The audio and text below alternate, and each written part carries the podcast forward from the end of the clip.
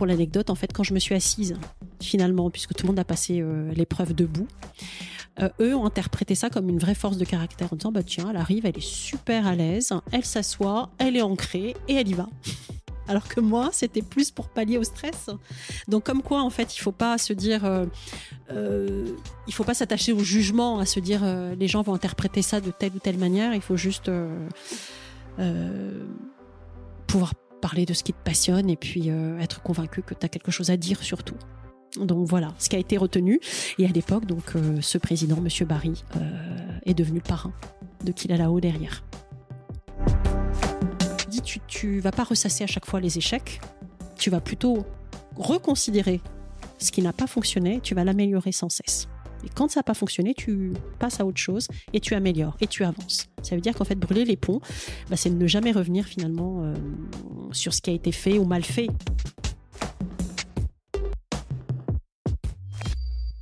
L'ambition s'apprend et le succès se conquiert. Bienvenue sur le podcast Ambition je suis Raphaël, avec ma femme Lolita, nous vous emmenons à la rencontre de personnalités remarquables issues de la diaspora africaine. Avec ambition, notre objectif est que vous appreniez des meilleurs. Nous allons ensemble décortiquer le parcours de personnalités inspirantes d'origine africaine ou africain de cœur. Nous allons comprendre leur manière de penser, recueillir des conseils pratiques pour que vous puissiez réussir vos propres projets. Quand tu, tu mènes des projets, mm. quand tu es lead sur un projet, quand tu es chef d'entreprise, tu peux pas parce que quelque part tu embarques aussi ta famille et tu mm. Et moi quand on me dit mais il faut que tu faut que tu trouves un équilibre et tout mais c'est impossible hein. c'est quoi ton ah, où est-ce que tu en es aujourd'hui? Écoute, euh, j'ai euh, j'ai une petite fille aujourd'hui qui va avoir 13 ans, donc qui rentre dans l'adolescence et euh, qui a vu une maman finalement aujourd'hui, elle arrive à me le restituer. elle me dit qu'elle a eu une maman courageuse et inspirante ce que moi aussi j'avais euh, comme sentiment vis-à-vis de ma mère. Elle a fait les choses différemment. Ma mère, elle été inspirante sur d'autres choses. Elle n'a pas monté une entreprise, mais elle a quand même élevé seule euh, six enfants. C'est une entreprise déjà, je trouve. Et euh, ensuite, elle travaillait aussi, donc elle, elle arrivait très bien à faire les deux. Et moi, je me suis toujours dit, mais on, on peut le faire, mais effectivement, quand tu poses la question, comment tu trouves l'équilibre Je pense que ça vient naturellement. Moi, je euh, j'ai adapté mon activité finalement à ma vie de famille. J'ai pas fait l'inverse. J'ai pas adapté ma vie de famille à mon activité. J'ai, je me suis dit, euh, puisqu'en fait les journées de la famille c'est saisonnier, eh ben je me suis dit, je prendrai toutes les vacances scolaires avec mon enfant, ce qui est un luxe. Tous les un, un mois et demi, euh, je, délègue en fait et moi je m'octroie des moments, euh, des moments avec euh, voilà avec mon enfant parce que j'ai fait ce choix de l'avoir et que je suis heureuse de ça, mais que j'avais, comme je te disais tout à l'heure, pas envie de passer à côté finalement de, des étapes de vie. Donc c'était différent quand on en avait trois, différent quand on en avait six, et là à l'adolescence voilà, tu vis autre chose. Donc aujourd'hui, c'est un luxe, mais je peux le faire au bout de 20 ans. C'est que, on va dire, depuis, depuis qu'elle a depuis qu'elle est rentrée en primaire, voilà, je prends toutes mes vacances scolaires. D'accord. Et euh, comment tu, enfin, je passe un peu du coq à l'âne. Ouais. Comment tu réussis à, à, gérer cette relation? Effectivement, tu entends a la relation de fidélité avec un grand groupe. Effectivement, il y a la, tu reçois le feedback, l'innovation, et comment, enfin, comment ça se, comment ça se matérialise au quotidien? T'as des points réguliers, tu. Alors en fait, on a. Euh déjà, euh, on, a, un grand tableau de, des événements passés. C'est-à-dire qu'on a toujours des dossiers qu'on n'archive jamais. Euh, pour pouvoir justement se dire tiens on a fait ça, être capable de dire qu'on avait déjà présenté ce projet-là il y a quatre ans. Le, sujet a été présenté. Donc est-ce qu'on pourrait, euh, si le client nous le redemande quatre ans après, comment on peut le changer? C'est-à-dire qu'est-ce qu'on avait amené il y a quatre ans et qu'est-ce qui pourrait aujourd'hui être impactant pour que on parle de la même chose mais différemment? Donc ça, c'est possible, puisque euh, je reviens toujours euh, à l'exemple du groupe L'Oréal, mais on a quand même travaillé euh, presque dix ans avec eux sur toutes les entités. Ils n'ont pas changé de métier, mais on a réussi à parler de la cosmétique, des... Alors on parle pas que du métier du client, on parle aussi, enfin on parle pas que du produit du client plutôt, mais on parle de tous les métiers qu'il y a. Dans toute entreprise, tu as les métiers des RH, la communication, la partie tous les métiers euh, de comptable, de comptabilité, etc. Donc l'idée c'est ça, c'est en fait de montrer aussi aux enfants bah, que fait ton papa, que fait ta maman, et en l'occurrence c'est la prise en compte de tous les métiers. Donc l'idée, c'est faire un jeu de piste à travers tout ça. Donc ça nous demande, nous, euh, d'être au courant de ce que c'est que de la communication dans tel groupe ou tel groupe. C'est-à-dire qu'on ne communique pas de la même manière chez L'Oréal comme on pourrait euh, communiquer, par exemple, chez Ipsen qui est un groupe pharmaceutique. Donc l'idée, c'est ça, c'est toujours de rester euh, très fidèle à notre client, mais nous de documenter les choses. Donc il y a un énorme travail en amont sur euh, sur se renseigner en fait sur ce qu'ils font. Et, euh, et là intervient en fait ma formation de sociologue. D'accord. Donc ça, c'est une partie que je garde précieusement pour moi. C'est toute cette documentation là. Ça, c'est une passion, c'est que hum, je, je, je, vais être capable, si tu veux, de synthétiser très vite un métier. Donc pour en revenir à ta question. non, c'est aussi, enfin, c'est comprendre, c'est c'est dans ce cycle de, de, de relations, de, de, par exemple, tu en, as, tu en, as, tu en parles de, de, de 10 ans de relation avec une entreprise. J'imagine que c'est pas toujours évident. Euh. Alors, ce qui est pas évident, c'est vraiment ce que je retiens, et euh, c'est en fait, tu rejoues toujours euh, finalement cette fidélité chaque année. Déjà parce que il y a un turnover quand même dans ces dans, dans ces entreprises qui fait que tu retrouves pas forcément le chef de projet que tu as connu l'année dernière hein, et que ça peut l'équipe peut changer totalement l'année d'après et euh, on peut comprendre qu'en fait ils aient envie de renouveler aussi l'équipe euh, de leurs fournisseurs. Donc parfois euh, tu, tu as pu faire un événement exceptionnel, on va dire le client va te faire un feedback génial, mais l'année d'après tu n'es pas retenu. Pourquoi? C'est pas le fait que tu aies mal travaillé ou que ça n'a pas eu d'impact. Simplement, tu as pas les mêmes interlocuteurs en face. Donc ça, ça toujours, euh, jusqu'à maintenant, c'est quand même très très difficile. C'est euh, de devoir rejouer en fait à chaque fois, euh, finalement. ta capacité de travail, voilà, c'est c'est pas ça pour le coup, ça ça ça m'a toujours manqué dans cette dans ce secteur-là, c'est que comment on peut dire ça? Bon, déjà, c'est pas linéaire, c'est sûr. et c'est en ça aussi que je parle de montagne russe. C'est que, euh, ouais, tu, peux avoir fait un super événement et puis te dire que bah, l'année d'après, c'est pas sûr. Donc en fait, tu es toujours obligé de bah, soit euh, bah, de continuer de faire ta communication, d'aller chercher de nouveaux clients, etc. Et puis pour ceux qui reviennent, euh, bah, écoute, c'est qu'on a été Et justement, quand c'est euh, dans ces changements d'interlocuteur, tu effectivement tu peux tu peux perdre un client parce que en face quelqu'un ne, comprend pas. Est-ce que tu rejoues aussi tout le process de vente euh, où ça va beaucoup plus vite du coup? Euh, Quand on les a eu une première fois et que tu dois revenir la deuxième, tu rejoues? Oui, tu rejoues. Tu rejoues parce qu'on te demande de faire différemment les choses parce qu'en interne de l'entreprise euh, ça a mûri, ça a changé, euh, on demande autre chose, etc. Donc toi, es, voilà, tu reproposes. Euh, j'ai un exemple hein, très proche là, c'est qu'on est en train de travailler avec pour un groupe bancaire qui est client chez nous depuis huit ans et et en fait, on a complètement changé l'aspect de ces journées-là. C'est qu'en fait, on évoque vraiment toute leur partie RSE. Donc, ce qui les intéresse dans ces journées-là, c'est qu'on puisse, que les familles puissent vraiment euh, comprendre euh, les actions du groupe à l'échelle mondiale, c'est-à-dire comment ils protègent la planète en fait, euh, quelles actions ils mettent en place. À nous de réfléchir en fait sur des ateliers pour aborder ces sujets, mais mais finalement à travers le prisme du regard des enfants en fait. Donc euh, du coup c'est ça. Mais euh, il y a huit ans c'était pas du tout comme ça par exemple pour ce groupe-là. C'était ça restait euh, bah, venez découvrir effectivement l'entreprise et puis il fallait que ça reste très festif. On n'avait pas envie d'embêter les enfants sur des sujets entre guillemets graves.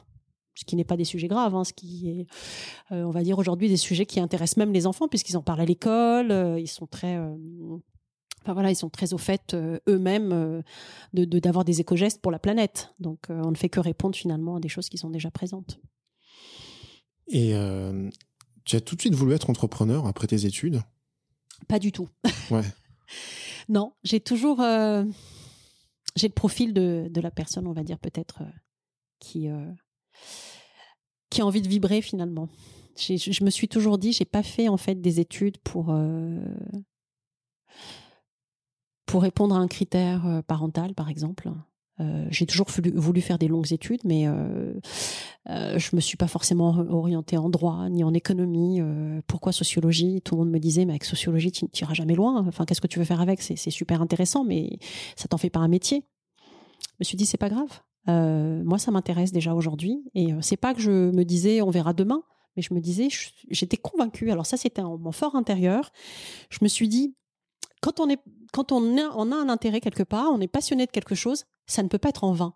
Il y a forcément un chemin qui va s'ouvrir, il y a forcément des rencontres qui vont faire que. Et j'ai jamais, euh, c'est pas une conviction chez moi, mais en tout cas, j'ai eu la chance que ça se passe comme ça pour moi. C'est-à-dire que j'ai toujours rencontré les bonnes personnes, j'ai eu les bons outils au bon moment. Euh, cette passion, bah, je l'ai transformée. Cette idée, elle est, c'est venu euh, par la suite. C'est pas venu tout de suite. Quand j'ai fait mes études, je me suis pas dit tiens, je créer une journée euh, dans l'entreprise et je vais faire ça comme ça. Non, en fait, c'est vraiment euh, venu au fur et à mesure.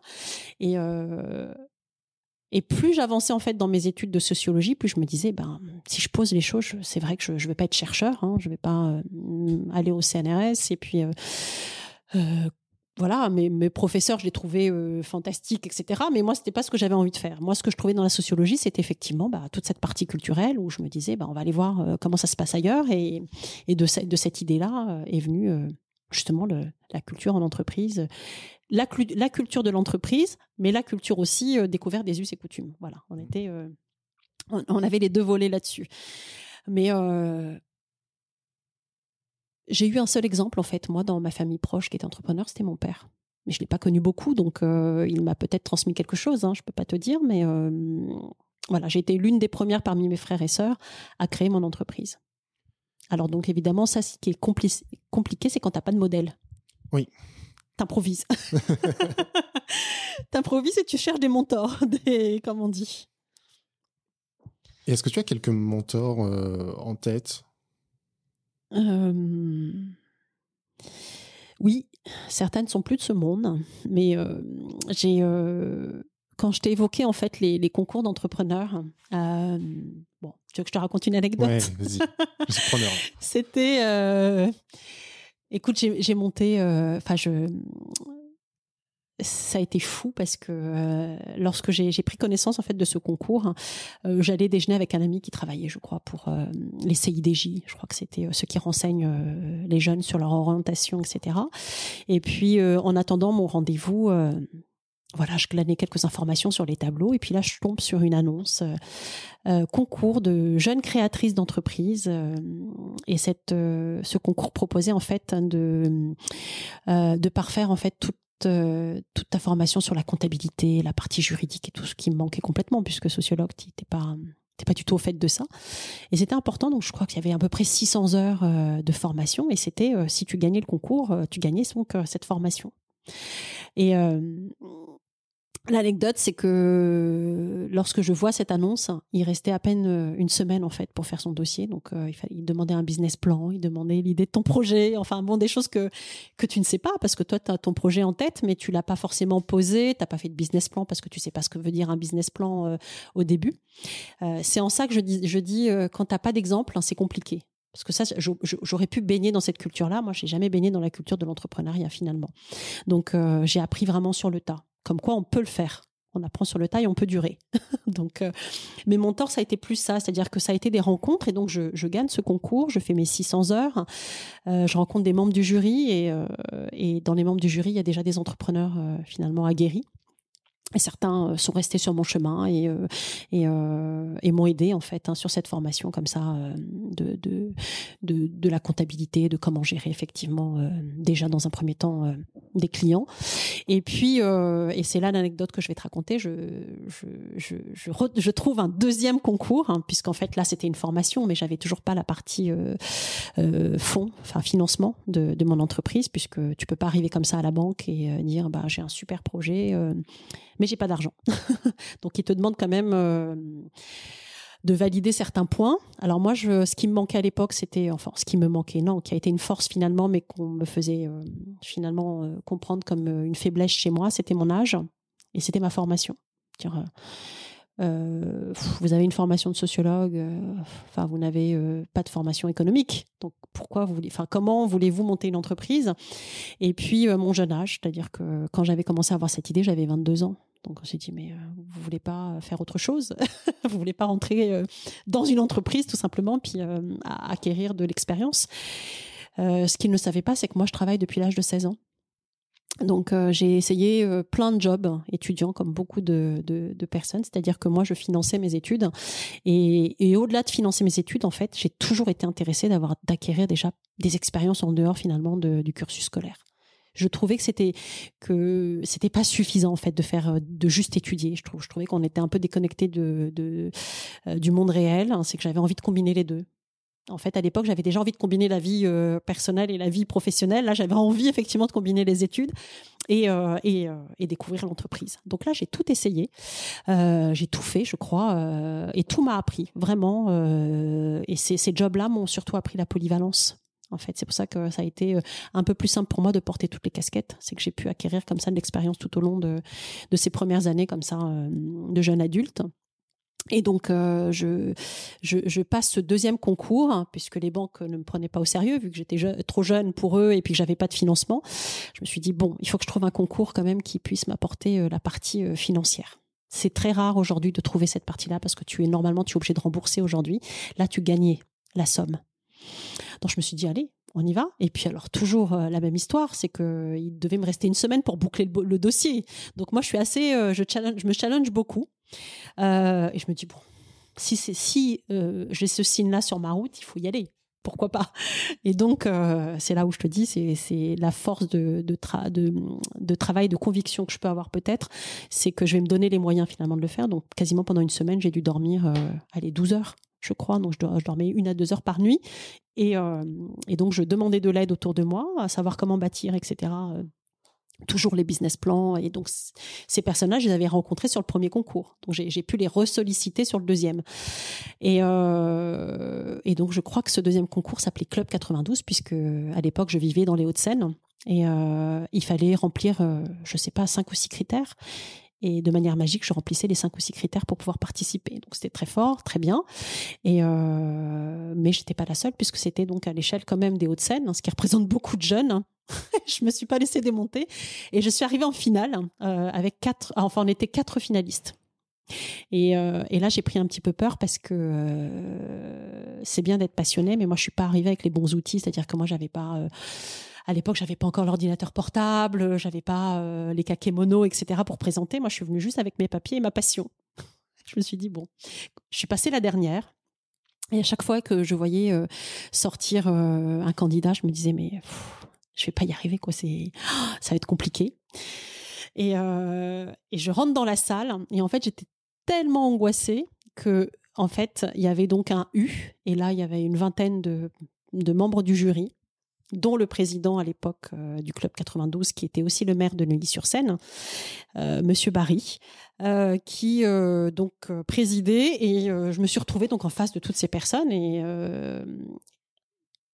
très stressée c'est-à-dire que moi, les, seuls jurys que j'ai passés, c'était dans mes études, mais c'était pas comme ça. C'était, tu passais ton jury, tu avais deux, trois professeurs en face de toi. Là, j'en avais 20. Et euh, qui étaient tous euh, des, entrepreneurs aguerris, qui avaient tous, euh, si tu veux, leur, leur expérience assez grandiose. Et j'ai vu une chaise, une table juste face à eux. Je me suis assise tout de suite pour pouvoir vraiment rester, si tu veux, beaucoup plus près du sol, puisque je me, je me, je me voyais vraiment tomber, m'évanouir. Enfin, j'étais dans un état de stress. Je ne connaissais pas encore la méditation vraiment. Donc, j'ai pas pu gérer la respiration, etc je me suis assise et j'ai présenté mon projet comme ça pendant, on va dire, euh, une bonne trentaine de minutes. Et puis c'était vraiment un match de ping-pong parce que euh, c'est pas tu présentes ton projet puis personne ne parle, c'est qu'en fait moi ils essayaient vraiment de d'aller chercher tous les défauts de mon projet. Donc euh, bon, tu me piques une fois, tu me piques deux fois, bon je, réponds, je réponds quand même et je me suis dit bon ils ont tellement trouvé tellement trouvé de, défauts à mon projet que de toute façon je passerai jamais. Donc je me suis levée comme ça un peu euh, tatillon et euh, et puis en me disant, euh, enfin je l'ai fait, c'est bien, c'est une expérience, mais ça très bien, je prends l'expérience. Mais j'étais convaincue que ça n'allait rien donner derrière et que le prix allait me passer sous le nez. Et bah écoute, j'ai laissé passer quelques jours. Je crois que la délibération a eu lieu très vite derrière. Et une semaine après, on avait les résultats. Et figure-toi que j'ai gagné le prix. j'ai gagné le prix euh, et, c'est ça que je voudrais passer comme message. C'est que parfois, en fait, on interprète mal hein, les choses. C'est que lorsqu'ils m'ont euh, finalement euh, éclairé sur les possibles défauts de mon projet. C'était pour voir comment moi j'allais répondre et si j'avais réfléchi, réfléchi finalement à ces, à ces défauts-là ou est-ce que j'avais à ces lacunes entre guillemets dans mon projet. Et je répondais ou quand je n'avais pas de réponse, je me disais bah oui effectivement on pourrait réfléchir ça comme ça comme ça. Donc je j'allais quand même au devant finalement. Euh, je me butais pas en disant euh, bon bah là il m'attaque et je réponds pas j'avais quand même peaufiné mon projet et j'avais j'avais quelque chose à répondre. Et, euh, et pour l'anecdote, en fait, quand je me suis assise, finalement, puisque tout le monde a passé l'épreuve debout, eux ont interprété ça comme une vraie force de caractère en disant bah tiens, elle arrive, elle est super à l'aise, elle s'assoit, elle est ancrée et elle y va. Alors que moi, c'était plus pour pallier au stress. Donc comme quoi, en fait, il faut pas se dire euh, il faut pas s'attacher au jugement, à se dire euh, les gens vont interpréter ça de telle ou telle manière. Il faut juste euh, euh, pouvoir parler de ce qui te passionne et puis être convaincu que tu as quelque chose à dire surtout. Donc voilà, ce qui a été retenu. Et à l'époque, donc ce président, Monsieur Barry, est devenu le parrain de Qu'il a là-haut derrière. Donc comme quoi, hein, quand tu parles de mentor, c'est ça c'est qu'en fait sur, sur ta route, forcément tu as des rencontres. Tu soupçonnes pas qui sera, qui, restera finalement sur ton chemin, mais euh, en tout cas. Euh, tu rencontres forcément des personnes qui vont t'entraider ou qui vont ou, qui vont te faire changer un petit peu ton chemin parce que tu n'es peut-être pas sur la bonne route. Donc tu vas tu vas pouvoir effectivement réévaluer, te re-questionner sur les choses. Donc voilà, ça c'était l'anecdote où vraiment à partir de là, euh, j'ai justement quand je, je, suis allée sur ce premier rendez-vous avec L'Oréal, j'ai repensé à ça parce que c'était exactement la même configuration. Ils étaient en U, ils étaient une vingtaine. Et, euh, et ben, je me suis assise et je me suis dit, on y va. Ça a marché une première fois, il n'y a pas de raison.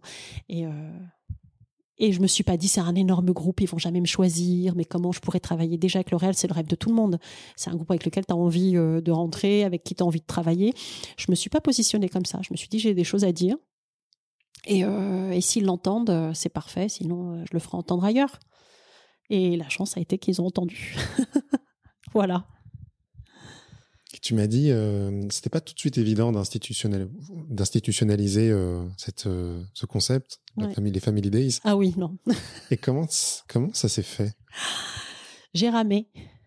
Je crois que dans mon bureau, d'ailleurs, j'ai des rames au mur pour me rappeler souvent que dans les débuts, j'ai vraiment ramé. Non, les gens ne comprenaient pas mon concept.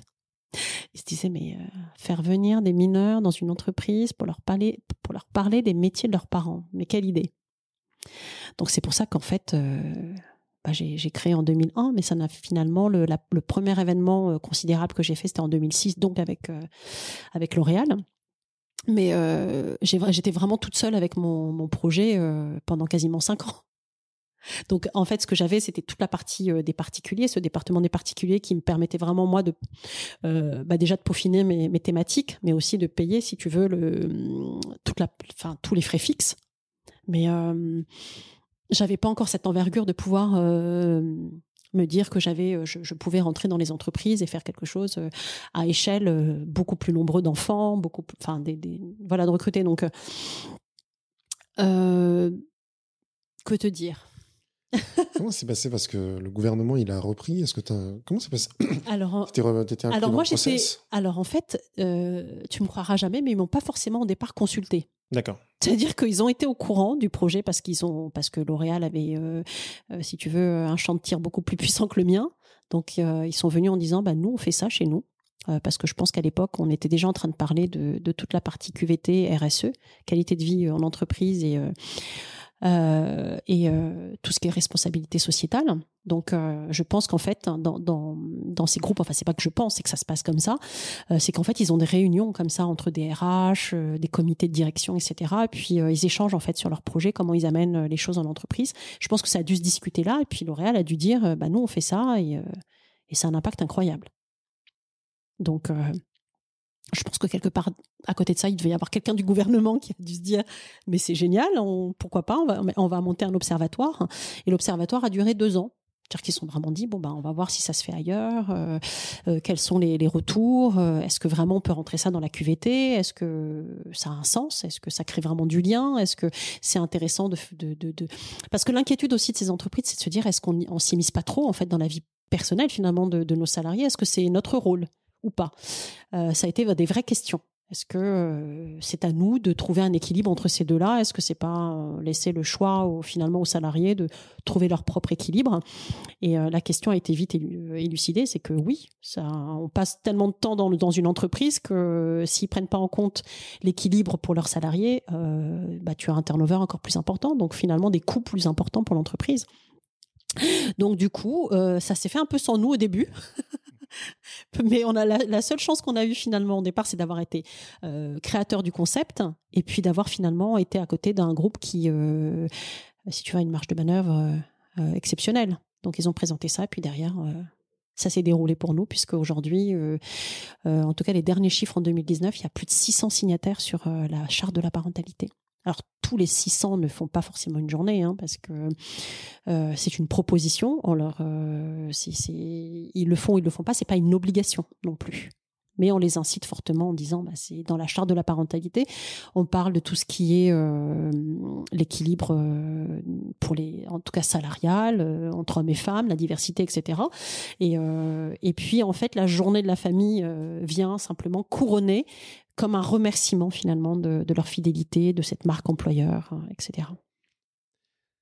Ça fait une heure qu'on discute ensemble. Hein. Écoute, j'ai pas vu passer le temps. Est-ce que tu peux me dire un peu qu'est-ce que tu retiendrais de, de tout ça?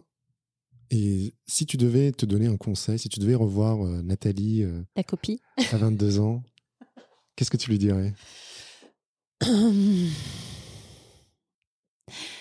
J'ai une philosophie que j'ai créée sur ma route, qui est de brûler les ponts derrière moi.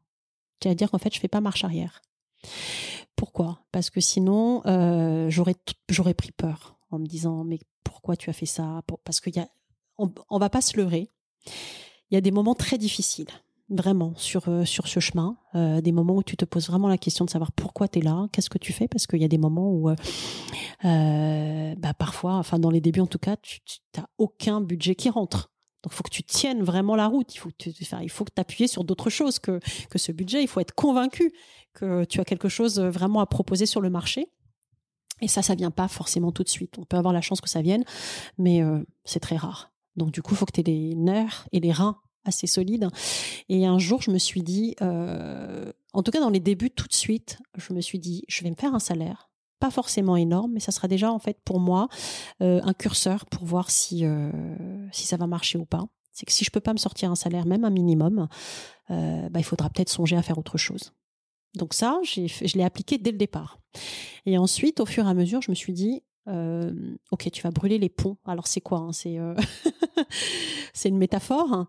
mais je me suis dit, tu tu vas pas ressasser à chaque fois les échecs. Tu vas plutôt reconsidérer ce qui n'a pas fonctionné. Tu vas l'améliorer sans cesse. Et quand ça n'a pas fonctionné, tu passes à autre chose et tu améliores et tu avances. Ça veut dire qu'en fait, brûler les ponts, bah, c'est ne jamais revenir finalement sur ce qui a été fait ou mal fait finalement. C'est de garder uniquement l'essence de ce qui a fonctionné et pourquoi à un moment donné un groupe t'a confié euh, un événement si grand et que si tu l'as fait une fois, tu peux le faire dix fois, tu peux le faire vingt fois. Donc voilà, ma philosophie, c'est alors euh, métaphore, hein, mais brûlez pas tous les ponts que vous voyez.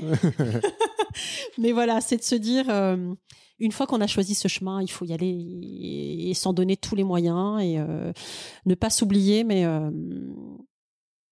Ouais, c'est vraiment ça, se donner les moyens de le faire. Et puis sinon, aller euh, chercher les ressources pour, c'est-à-dire euh, des mentors, euh, de l'aide aussi. Tu peux pas être seul sur un projet comme ça. C'est, c'est, il faut de l'aide extérieure, il faut une famille soudée aussi.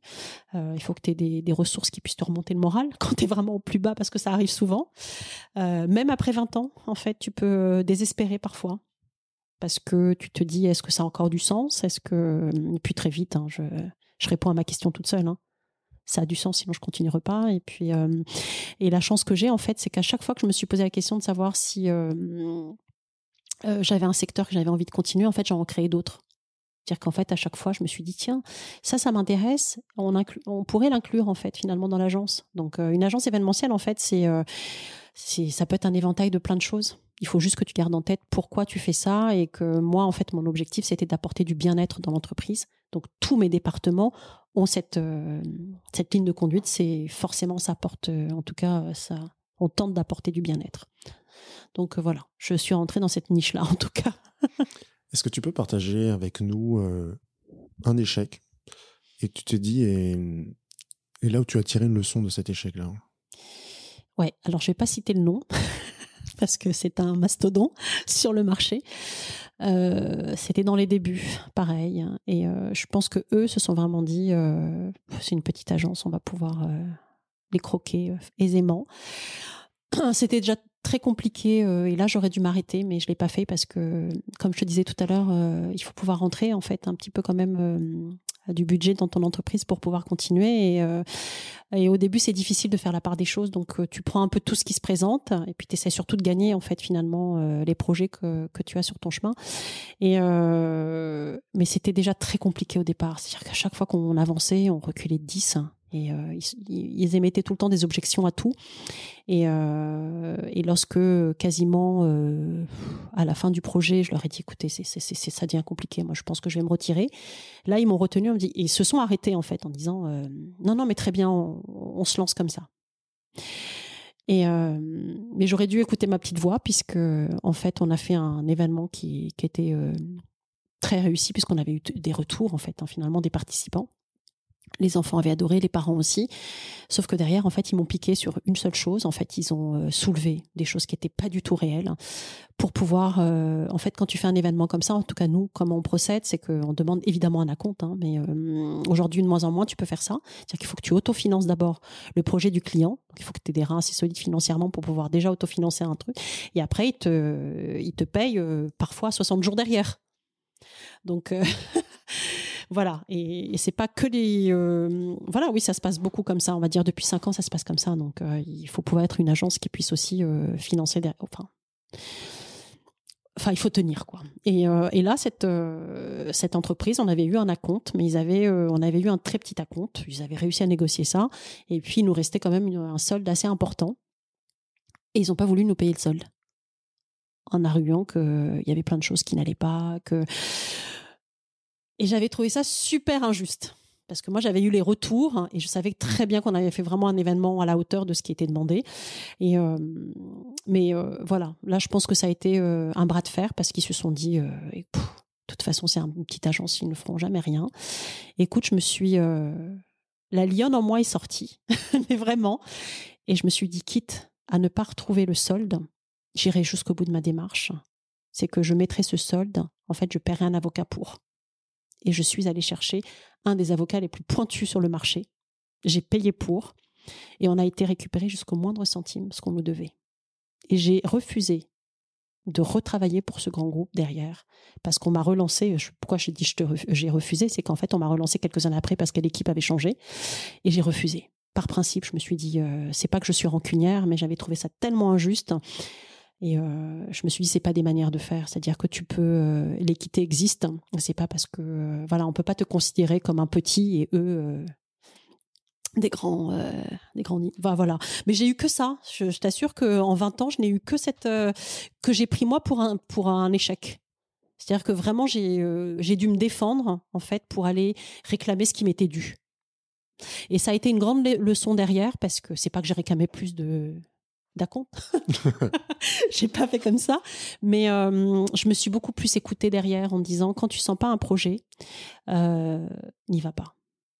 Alors est-ce que c'est parce que j'ai le luxe entre guillemets aujourd'hui de pouvoir le faire? Je ne sais pas, mais ça m'a servi beaucoup même dans les débuts parce que c'est arrivé très vite en fait derrière euh, derrière L'Oréal, c'est quelques temps après. Et, et je et jusqu'à maintenant pour te dire je m'en souviens encore et qu'aujourd'hui je refuse encore, c'est-à-dire que je, je ne prospecte même pas ce groupe en fait alors que ça pourrait être très bien. Peut-être que demain je changerai d'avis, mais je me dis il y a tellement d'autres entreprises parce que quand tu fais cette journée-là, tu as des valeurs en fait dans l'entreprise qui, euh, qui sont évidentes. Et si je retrouve pas ces valeurs-là en face de moi, c'est pas la peine euh, de me donner corps et âme aussi avec mes équipes pour euh, ne rien restituer. C'est, on fait pas de la communication pour de la communication. Même si on vient chercher une marque employeur, ceux qui nous demandent en fait ces journées-là, il y a, y a, une vraie humanité derrière, il y a voilà, il y a un vrai besoin de répondre en fait à, aux salariés, à la demande des salariés. Donc voilà, ça, ça a été vraiment l'échec, euh, si on peut appeler ça un échec. Mais en tout cas, je, je me suis vue euh, sortir de mes gonds. Et euh, dernière question, est-ce que tu aurais un livre à conseiller? Euh, Ouh, j'en aurais plusieurs. alors. Cite-les toutes et cite-les tous et je les mettrai dans la description. Il euh, y en a un qui, qui, a été très important. Euh, je ne sais pas si c'est désuet aujourd'hui, mais euh, qui a été extrêmement important pour moi dans les débuts, il y a déjà 20 ans de ça. C'était L'Alchimiste de Paolo Coelho. Alors, comment te dire que ce livre, euh, j'ai voulu le, donner dix fois euh, à des œuvres. je l'ai jamais fait.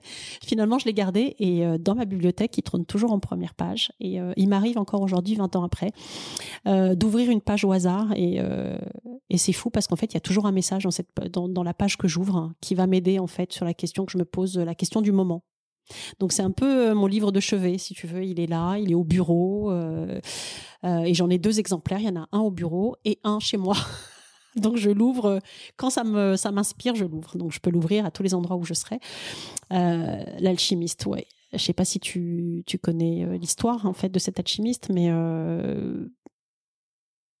je me suis considérée un peu sur ce même chemin et en fait je tiens le coup parce que je me dis qu'on a tous une histoire personnelle à accomplir et que bah, que la mienne c'était peut-être euh, d'être sur ce chemin et que et que par le biais de ce chemin j'ai rencontré des gens tellement incroyables tout le temps qui m'ont beaucoup épaulé beaucoup aidé euh, donc voilà et qu'en fait on n'est jamais seul hein. c'est ça aussi que m'a appris l'alchimiste tu, tu es jamais seul c'est à dire qu'en fait parfois tu sais pas pourquoi tu fais les choses mais finalement avec la route bah, tu te dis qu'en fait, euh, c'est comme un puzzle. Les choses se mettent en place euh, et, tu comprends finalement, euh, en prenant un peu de recul et de hauteur, tu te dis, ah oui, effectivement. Parce que parfois, tu te dis, mais pourquoi il m'arrive ces choses-là ou quand tu es vraiment dans un moment de désespoir, tu, as juste envie de raccrocher finalement euh, tes gants euh, de boxeur et tu te dis allez, je quitte le ring.